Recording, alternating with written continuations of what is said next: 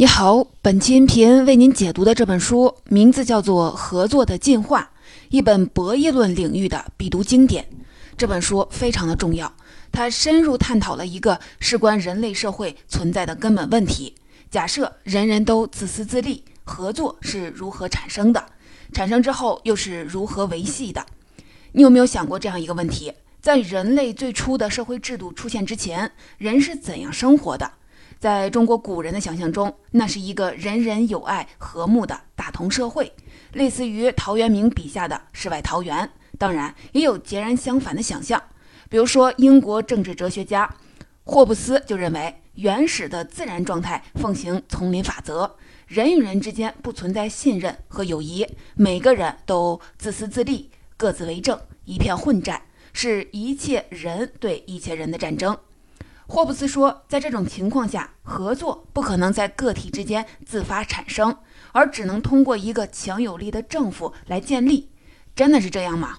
为了搞清楚合作究竟是如何产生的，本书作者根据博弈论原理设计了一系列的计算机仿真游戏。游戏结果出乎所有人的意料，那些更愿意合作、从不首先背叛的好人策略全面胜利。而那些总想着时不时背叛一把来捞取好处的坏人策略都没有好下场。也就是说，坏人最终是占不到便宜，只有好人才能够笑到最后。这与我们大多数人的直觉刚好相反。游戏结果证明了，即使在霍布斯想象的丛林竞争中，也只有合作的策略才是最优生存策略。人们仅仅为了个人的利益，也会自发地展开合作。这就是使得合作机制不仅可以在竞争对手之间自发形成，而且能够长期维持，甚至是不断的进化。这就是书名《合作的进化》的含义。本书作者阿克塞尔罗德是著名的博弈论专家，美国科学院院士。他这本《合作的进化》一出版，就成了研究合作问题的最重要的著作。著名进化生物学家《自私的基因》作者理查德·道金斯甚至认为，对于人类社会的进步来说，合作的进化比圣经更重要。介绍完这本书的基本情况，下面我从三个方面来为您详细的介绍阿克塞尔罗德设计的这个博弈的游戏来龙去脉。第一，这个游戏到底是怎么玩的？第二，这个游戏给了我们什么重要的启示？第三，这个游戏在多大程度上反映了真实的世界？下面我们就先来说第一点，这个博弈游戏到底是怎么玩的？一说到博弈论，我们立马就会想到经典的囚徒困境模型。囚徒困境是这样的：两个犯人被抓，如果双方都招供，证据确凿，则两人各判三年；如果一方招供，一方不招。那么招供的一方将功赎罪，立马释放；不招的一方判五年。如果双方都打死不招，则证据不足，各判一年。为了方便计算，游戏中把这个模型简化为：如果两个人相互合作，各得三分；如果两个人相互背叛，各得一分；如果一方合作，一方背叛，那么合作者得零分，背叛者得五分。可以看出，暗算别人的好处最大。但是如果两个人都要暗算对方，那么双方都无利可图。游戏中每个人都根据自己的利益计算来选择是合作还是背叛。阿克塞尔罗德设计的游戏就是用计算机模拟囚徒困境，而且是多次重复博弈。为了保证游戏的高水平，他精心挑选了十四个精通博弈论的专家，邀请他们将自己的博弈策略编写成计算机程序提交。这些专家都非等闲之辈，他们来自于数学、心理学、经济学、政治学、社会学等多个学科领域。据说其中还包括美国前国务卿基辛格。专家们提交的博弈策略五花八门，但总的来说可以分为两类：一类是好人策略，他们更愿意合作，从不首先背叛对方；另一类是坏人策略，他们总是琢磨着时不时的背叛一把，来捞取更大的好处。除此之外，阿克塞尔罗德还加入了一个随机策略，他在每个回合中都随机的选择是合作还是背叛。这十五个策略在计算机上进行一对一的循环赛，整个循环赛重复了五次，一共是十二万个回合。猜猜看，在十二万个回合的大混战之后，哪类策略最终胜出了呢？结果连阿克塞尔罗德自己都不相信，得分排名前八位的是清一色的好人策略。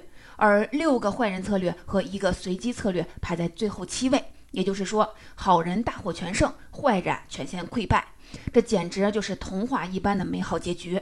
也许是对这个结果不太放心，阿克塞尔罗德随后又组织了第二轮的比赛。这次的参赛人数扩大到了六十二人，每个参赛者都知道第一轮比赛的结果，可以从中吸取经验教训，并且改进这些策略。加上随机策略，这一次有六十三个策略参赛，进行了上百万个回合的混战。结果怎么样呢？和第一轮的情况非常的相似。好人策略又一次获得了压倒性的优势。得分排名前十五位中，只有一个坏人策略排在第八，而得分排名最后十五位中，只有一个好人策略。现在的问题是，好人得好报的结果究竟是怎么来的呢？在深入分析比赛数据后，阿克塞尔罗德揭开了其中的缘由。好人策略之所以表现突出，不是因为他们在面对坏人策略时特别能打，而是因为他们能够抱团取暖。如果好人策略遇到好人策略，就能从头到尾始终保持合作，于是都能拿到高分。相反，如果坏人策略遇到了坏人策略，就总是相互的背叛，结果双输。要是好人策略遇到坏人策略呢？虽然一开始坏人策略占优，但一旦好人策略反应过来开始反击，坏人策略也就无利可图。这些情况综合起来，还是好人策略更占优势。除此之外，还有一点更令人惊讶。在这两轮比赛中夺冠的是同一个好人策略，叫做一报还一报。他的行动原则非常的简单，也就是第一步选择合作，从第二步开始重复对手上一步的动作。对手合作我也合作，对手背叛我也背叛。这一策略看上去简单粗暴，没有什么心机可言，其实非常高明。首先，他是善良的，他一开始就选择合作，而且绝不会先背叛对方。其次，他是不好欺负的。如果对手背叛，他会马上用背叛来反击，这就让对手不敢轻举妄动。第三，他是宽容的。如果对手恢复合作，那么他也恢复合作，既往不咎。第四，他的行为模式是清晰的、简单明了，别人一看就懂，知道从他的身上占不到便宜，只能选择合作。阿克塞尔罗德认为，这四大优点，也就是善良、不被欺负。宽容和清晰，正是一报还一报策略能够连续夺冠的根本原因。我们通过对比其他几个参赛策略，就能看出这四大优点的重要性。比如说，在第一轮中得分最低的好人策略，也就是排名第八位的弗里德曼策略，同样是第一步选择合作，而且不首先背叛。但是，只要对方出现一次背叛，他就永远以背叛来报复，绝不宽容。这种过于小心眼的反应，导致了他在好人策略中得分最低。从这儿就可以看出，宽容性是非常重要的。因为一旦出现背叛，只有具备宽容性的策略才能够重新的建立起合作。但是反过来说，过于宽容、太好说话的策略也有问题。因为有些坏人策略就是专门欺负这种软骨头的。比如说，有个很有实力的坏人策略，叫做唐宁策略。他的决策的规则非常的复杂。通过不断的试探对方的底线来调整自己的方案。如果发现对方睚眦必报，那就乖乖的合作；而如果发现对方很好说话，他就试着增加背叛的次数，或者干脆合作与背叛轮流出现。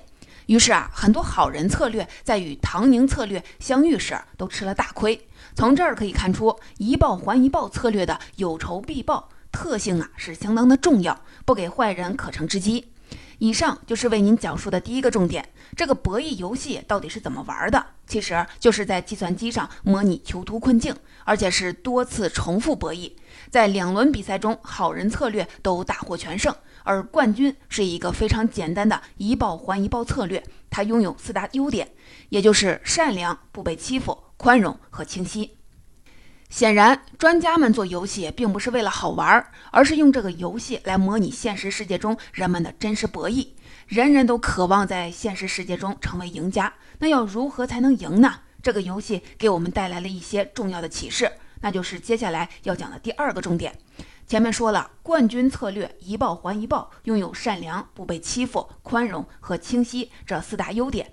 我们想在现实博弈中获胜，肯定要向冠军策略来学习。对此，阿克塞尔罗德给了我们四点具体的建议：第一，不要嫉妒；第二，不要首先背叛；第三，赏罚分明；第四，不要耍小聪明。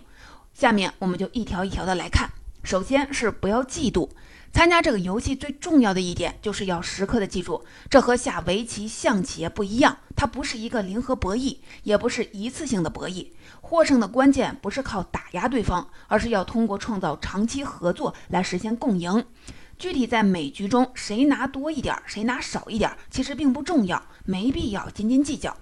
一个有力的证据就是冠军策略一报还一报，在比赛中没有一个回合是比对手多得分的。他的策略决定了他只能和对手拿一样多，或者比对手少。但是十几万个回合下来，他的累积得分却是最多的。这就很好的说明了自己想要成功，就要首先呢帮助别人成功。第二条建议是不要首先背叛。在游戏中，从不首先背叛的是好人策略，总琢磨着时不时的背叛一把的是坏人策略。坏人策略看似是机关算尽，在某些具体的回合中也能暂时的占优，但同时坏人策略被报复的次数也最多。出来混总是要还的，最后一算总账，坏人策略是最大的输家。所以这条建议也可以简称为不作恶。第三条建议是赏罚分明，也就是说，别人合作就要以合作来回报，别人背叛就要以背叛来反击。千万不可以和稀泥做烂好人，否则就会被坏人当做软柿子捏，吃亏的是自己。第四条建议是不要耍小聪明。游戏中有一个现象很有意思，第一轮比赛结束之后，大家发现一报还一报虽然夺冠，但它并不是完美无缺的，实际上还有改进的空间。比如说，他对于随机策略啊过于友善。随机策略的每次选择都是随机的，与对手的行为无关。所以面对随机策略时，当然是每次都背叛才是最明智的。有时候一报还一报又显得过于严厉。比如当两个一报还一报策略相遇时，一次偶然的背叛会让双方陷入相互报复的循环，进入锁死的状态，无法恢复合作。针对一报还一报这些弱点，第二轮的参赛选手对他做了不少的改进。很多参赛的策略其实是原始一报还一报策略更加复杂的升级版，但万万没想到的是，在第二轮的比赛中，仍然是原始版一报还一报策略夺冠。那些精心设计的升级版的，通通没有达到预期的效果。这到底是为什么呢？阿克塞尔罗德认为，这一方面是因为你的规则越复杂，就意味着你出现漏洞的可能性就越大。另一方面，过于复杂的决策规则可能让对手看不懂，而误以为你是随机策略。前面说了，大家面对随机策略时，最明智的选择就是永远的背叛，这显然是你最不愿意出现的情况。这里也可以看出，零和博弈游戏与阿克塞尔罗德游戏有一个非常重要的区别。零和博弈的意思是，如果你有利益，别人就一定有损失，双方不可能合作。玩零和博弈时，你将自己的战略意图隐藏得越深，就越容易获胜；而玩阿克塞尔罗德的游戏则相反，你的行为规则越简单越好，别人一看就懂，知道该怎么样与你合作，你的赢面才越大。现实世界中的博弈并不是零和博弈，而是更接近于阿克塞尔罗德游戏。所以，像郭靖、阿甘、许三多这样的人，始终用最简单的策略来处事，反而成为了最大的赢家。这就是阿克塞尔罗德给我们的建议：不要嫉妒，不要作恶，赏罚分明，不耍小聪明。除此之外，还必须注意一点。阿克塞尔罗德游戏有一个前提条件，就是博弈的回合次数要足够多，未来的利益要足够的重要，这一点特别关键。它是包括一报还一报在内的好人策略能够胜出的必要条件。也就是说，合作的基础并不是我们通常认为的信任、友谊或者是利他主义等等，而是长久的利益关系。如果只是一锤子的买卖，完全不用考虑未来，或者未来利益相对于眼前利益不那么重要，那么就不可能建立起稳定的合作模式。从这里，我们也可以得到一条重要的启示：如果想要促成合作，我们就要想方设法增加未来的影响力，让未来的合作利益尽可能的重要。具体的办法是一方面要把合作的周期拉长，与对方建立起长久的利益关系；另一方面要增加互动的频率。大家抬头不见低头见，就更容易建立起合作。比如在商务合作时，双方可以签订一个尽可能长期的大合同，但是验收和付款要划分成很多次。总之啊，只要未来足够的重要，合作就比背叛更划算，合作才能稳定持续。以上就是为您讲述的第二个重点：这个游戏给了我们哪些重要的启示？我们想要在现实博弈中获胜，就要向冠军策略一报还一报学习。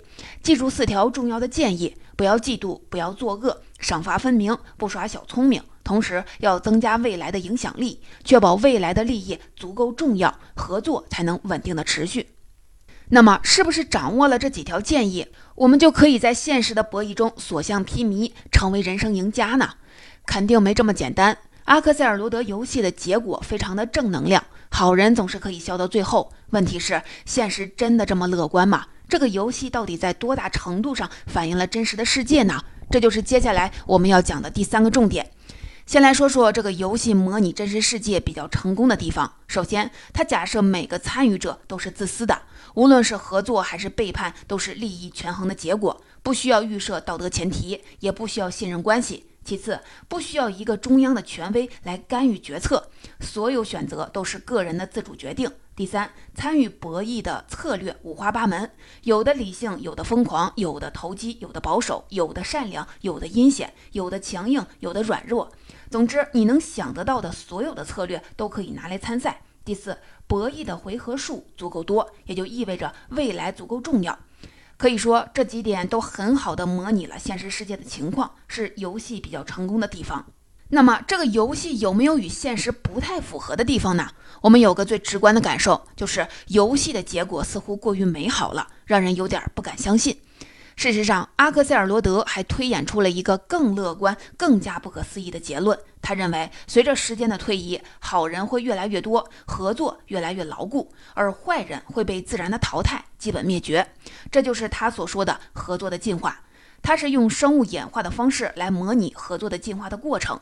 假设在第一轮比赛中，A 策略的得分是 B 策略的两倍，这意味着 A 策略的生存优势是 B 策略的两倍。根据适者生存、优胜劣汰的道理，在第二轮比赛中就要有更多的 A 策略参赛，它的数量是 B 策略的两倍。那么这样进行一千轮比赛，也就是进化了一千代，会发生什么呢？计算机结果显示，一千代之后，所有的坏人策略都灭绝了，存活下来的全部是好人的策略，而且仍然是一报还一报，占绝对的优势。阿克塞尔罗德从中得到的启示是，合作的进化是不可逆转的。也就是说，合作一旦建立，优胜劣汰的机制也开始发挥作用。人们发现好人策略可以在竞争中占优，那么大家为了自身的利益着想，都会争当好人。久而久之，社会上的好人就会越来越多，坏人自取灭亡，最终灭绝。而且整个过程一旦启动，就不会被逆转。很显然，这个过于乐观的结论是与现实情况不相符合的。人类社会演化至今，早就不止一千代了。不但坏人没有灭绝，而且很难说到底是好人占优还是坏人占优。那么问题到底出在哪里呢？是阿克塞尔罗德的推演出现了漏洞吗？是的，这个漏洞很隐蔽，一般人发现不了，但逃不过高手的眼睛。比如说，著名的哲学家赵丁阳。赵听阳指出，阿克塞尔罗德游戏的一个最大的漏洞是他的杀不死假定，就是说，游戏中没有人能够消灭对方，让对方完全出局，每个人永远有卷土重来的机会。这等于是严格限制了坏人作恶的破坏力，让好人自带主角光环，无论怎么样都不会挂掉。这显然与现实不符，现实中的背叛往往是一击致命的，失败者永远就没有机会翻盘。鉴于这种情况，可以稍微的调整一下游戏的规则。一旦某个策略累积被单方背叛了 n 次，也就是得了 n 次的零分，那么这个策略就出局了，彻底退出比赛。这样一来，游戏结果就会有很大的不同，不太可能出现朝好人一边倒的情况，而更可能是好人策略和坏人策略各有胜负。除此之外，还有一些问题，比如说游戏中每个人的所作所为一目了然，一旦背叛就可能遭到报复；而现实中很多时候是暗算，并不是每次背叛都能被发现。再比如，每个参赛者采用什么策略是程序一开始就设定好的，在整个比赛中不能更改。好人即使吃亏，也只能是硬扛着。而实际的情况是，一旦有好人遭到了背叛而挂掉，或者是坏人做坏事却没有被发现。就可能导致很多好人弃明投暗，转向坏人策略，这样坏人就会越来越多。和阿克塞尔罗德的结论刚好是相反。当然，还可能出现好人和坏人的实力不均等，导致好人实际上无法做到一报还一报等情况。这些事实综合起来，使得社会的真实演化过程，并不是像阿克塞尔罗德所说的那样，朝着合作的单方向进化，而是一个波动循环。如果回到霍布斯想象的自然状态，假设一开始人人都是坏人，作恶就占不了什么便宜，因为相互背叛的结果是每个人收益都很低。这时候如果出现一些好人，哪怕数量是相当少，但他们彼此合作能够获得稳定的收益，这比坏人更有优势。以阿克塞尔罗德的话来说，这就是好人小集体能够侵入坏人集团。如果到这里为止，社会的确是朝着合作的方向进化的，但是之后会发生什么呢？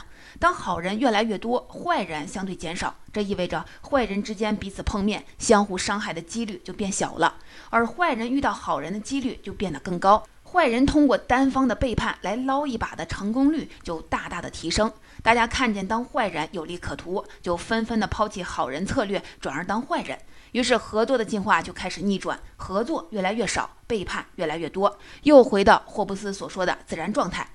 所以说，社会的真实演化进程并不是单向的，而是在这两种情况之间来回的波动。合作与背叛的选择是一个动态博弈的过程，无论是好人策略还是坏人策略，都不可能获得一劳永逸的胜利。这是我们应该要看到的。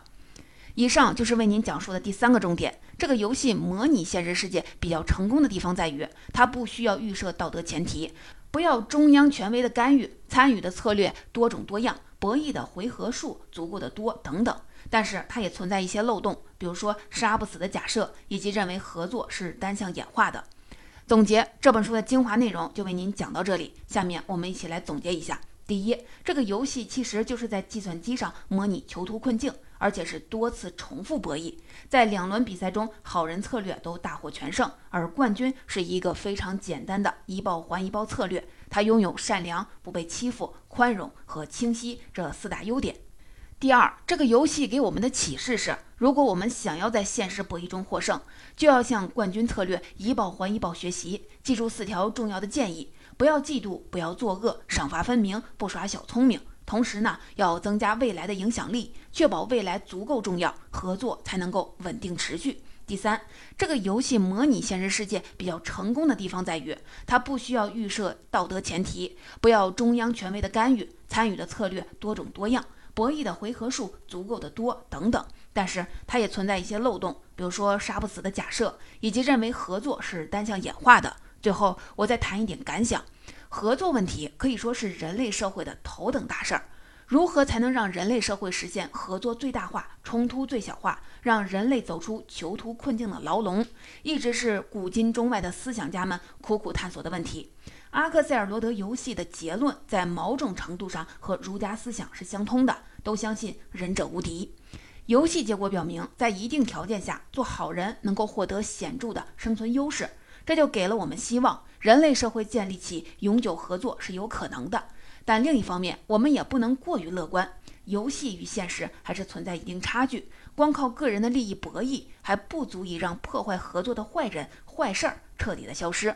制度建设、道德建设也仍然是不可或缺的。